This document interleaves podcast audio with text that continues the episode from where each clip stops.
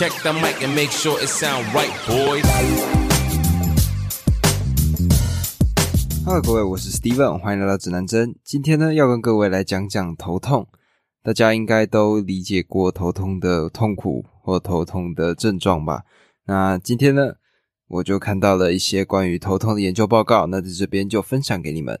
目前呢，研究人员发现世界上大概有几乎六分之一的人在任何一天都会头痛，而其中呢，大约有一半的人。都患有偏头痛的症状。那目前头痛的原因呢有很多种，从压力啊，或者说过度的使用止痛药，这些都是有可能出现的原因。那么最近有一项大规模的审查，它强调了这种情况的普遍性。那这个研究呢是由 Norwegian University of Science and Technology 这一间大学他们所主要。来做的研究。那这个研究的第一作者呢，名字叫做 Lars Jacob Stovner。这个教授他就说到，他说头痛是一个非常常见的疾病，并且在所有国家都非常的普遍，但是它存在着差异。那这个 Jacob 他就跟他的同事确定了，从一九六一年到二零二零年这之间发表的三百五十七篇左右的论文。虽然呢，这些论文它涵盖了非常多不同的国家，还有很多不一样的时间线，而且呢，它的研究方法都不同。但是这个团队他们希望能够分析这些所有三百五十七份的论文，那进行一个同整，去探索全球头痛疾病的情况。那他们的研究成果呢，刊登在了《The Journal of Headache and Pain》。那这是一个专门在研究头痛跟疼痛相关的杂志。那上面呢，它就结果表明了，说世界上超过一半的人口患有活动性的头痛症。那这种活动性的头痛症呢，它的定义叫做是在过去的一年中经历过某种类型的头痛。那更进一步的分析呢，也显示说，全世界呢只有不到十六趴的人在。任何一天都有头痛，虽然说许多的研究都没有报告这些头痛的类型，像是有些可能是刺痛，有些可能是闷痛。那像我之前有遇过偏头痛的朋友，他们是像是那种闪电，随着你心跳的跳动的那种速度，每一跳一下，那你的头部就会跟着一起撒撒撒那种感觉。这些呢是不一样的头痛类型，但是呢，这个确实表明了全世界有百分之七的人在任何一天都经历过偏头痛，而近九趴的人呢都经历过紧张性的头痛。那这个研究呢还强调说，头痛的疾病它的患病率跟性别也有关系，在某一年呢有百分之十七的女性患者有偏头痛，而男性则有百分之八点六，而女性呢。在每个月头痛的时长也比男性多得多。那这个 Jacob 教授他就表示说，总体的研究结果呢，跟他之前所有收集到的三百五十七份的研究报告相去不远。但是呢，这个研究表明，从二零零七年这个团队的最后一次的分析以来，偏头痛它可能已经变得更加的普遍了。呃，Jacob 教授呢说到说，这个发现它并不是决定性的，因为它可能会取决于诸如像更加敏感的诊断问卷，就等于说你用什么方式去问他，就会有什么样方式的回答。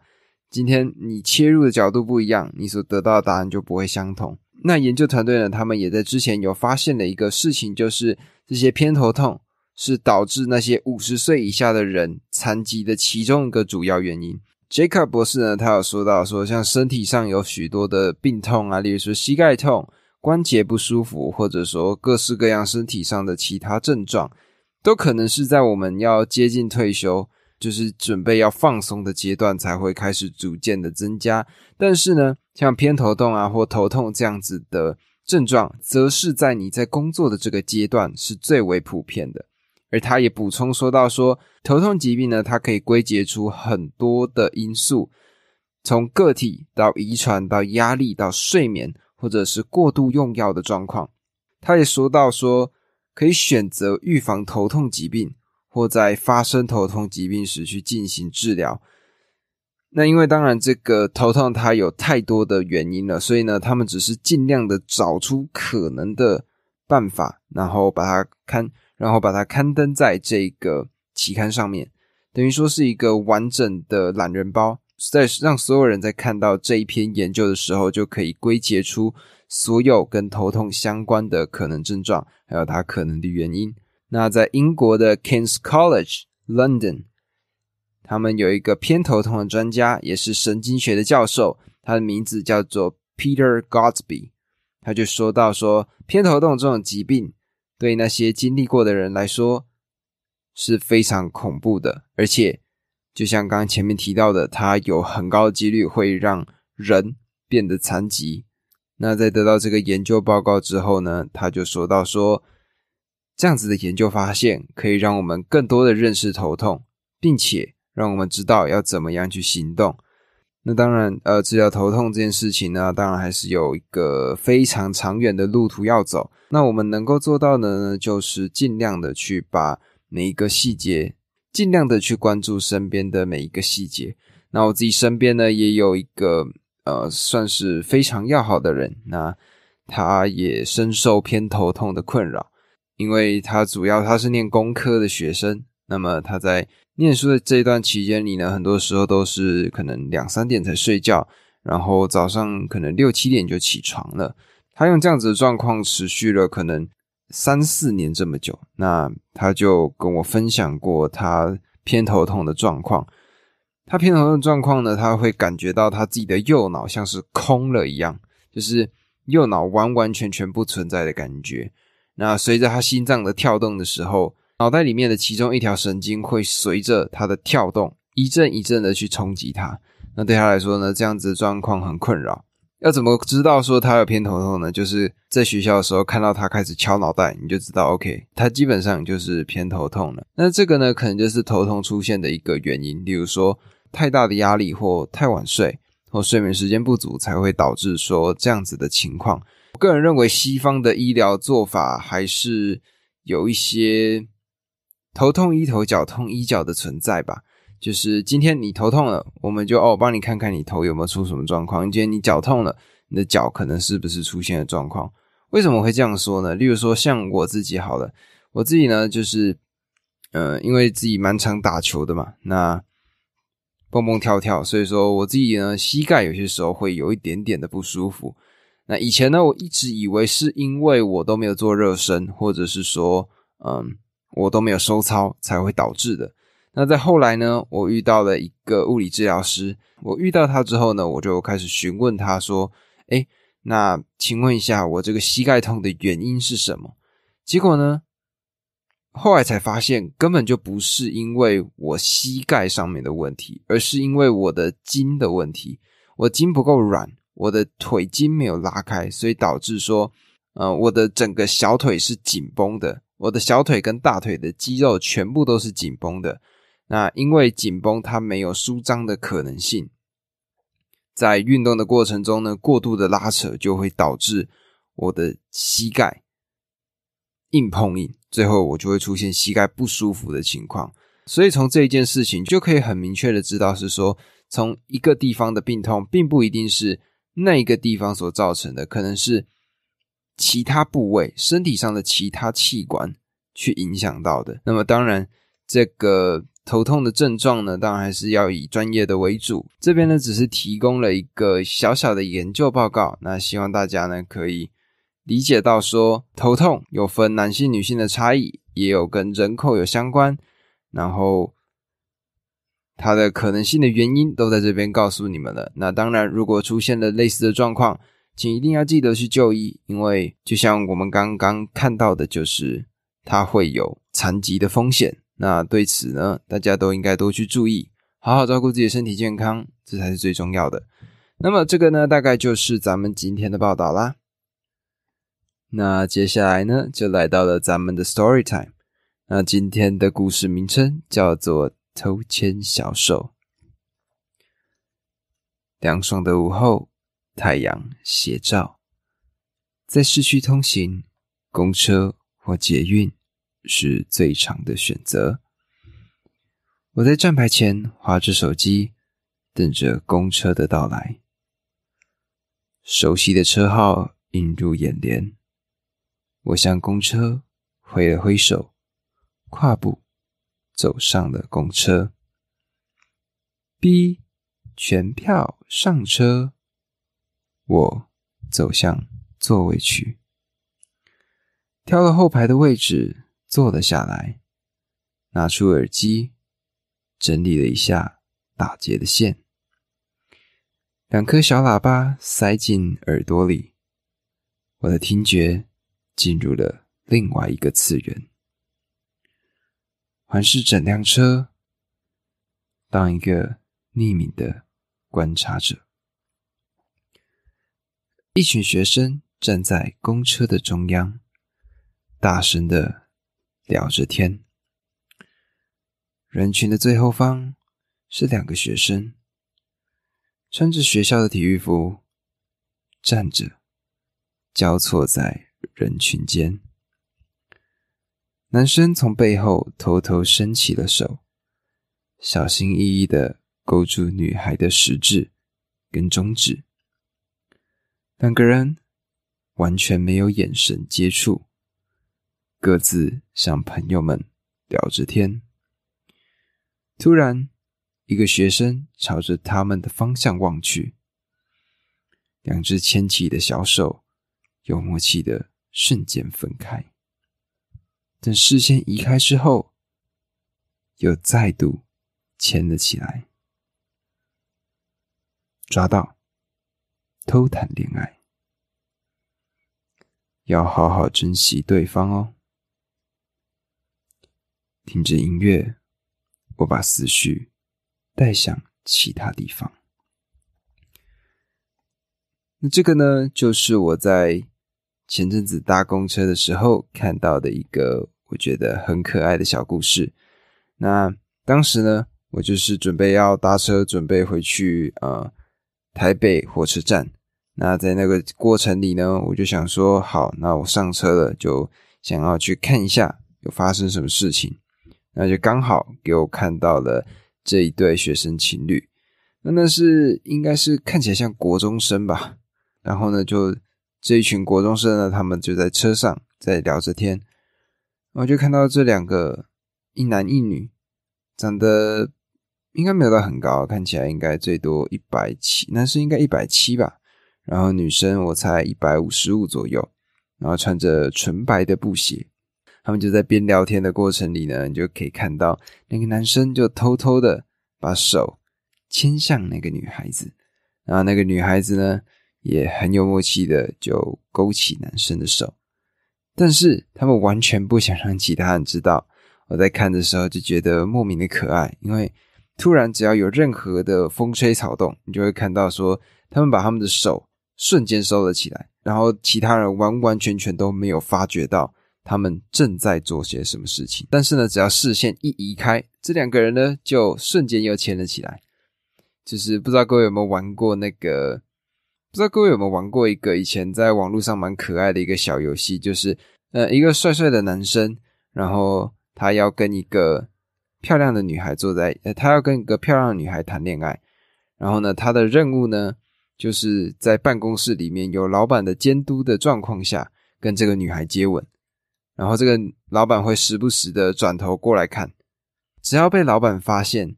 男生在偷亲女生的话，这个男生就会被扫地出门。不知道各位有没有看过或玩过这样子的游戏？那这个是我小时候跟我朋友偶尔会玩的一个小小的电脑游戏。我觉得这种感觉就很像我在看这个游戏的过程。只要视线一过来，两个人就瞬间分开。可是呢，视视线一走的时候，两个人呢，他们的手又瞬间牵了起来，就看起来这个画面挺可爱的。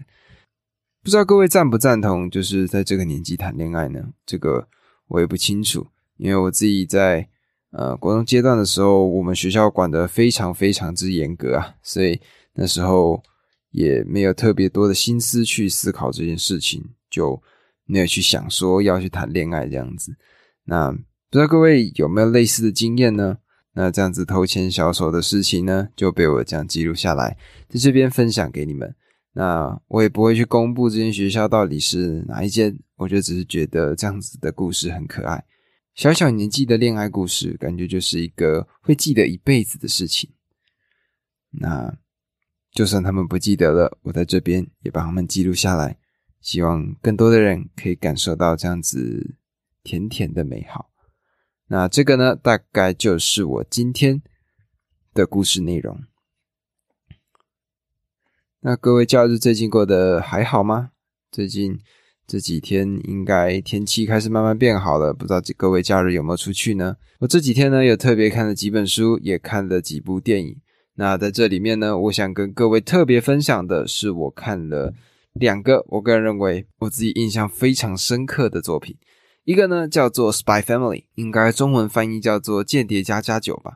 它呢是一部目前被认为是有机会超越《鬼灭之刃》的一个最棒的作品。它的故事呢内容大概是长这个样子的，就是说今天呢这个男主角他是一个间谍，他的首要目标呢就是要杀掉一个敌国的权贵人士。那这个敌国的权贵人士呢，他是一个十分低调的人，他平常不会出席什么公开的场合，而他唯一会出席的场合呢，就是他儿子的。班亲会为了要在这个班亲会上面杀掉这位权贵人士，这个男主角他就找来了一个妻子跟一个女儿来当做他接近这个目标的手段。故事绝对不可能这么简单。后来才发现呢，他找来的这个扮演妻子的角色呢，是一个职业杀手，而他的女儿呢，则是一个拥有读心能力的小女孩。那你在里面呢，就会看到各式各样。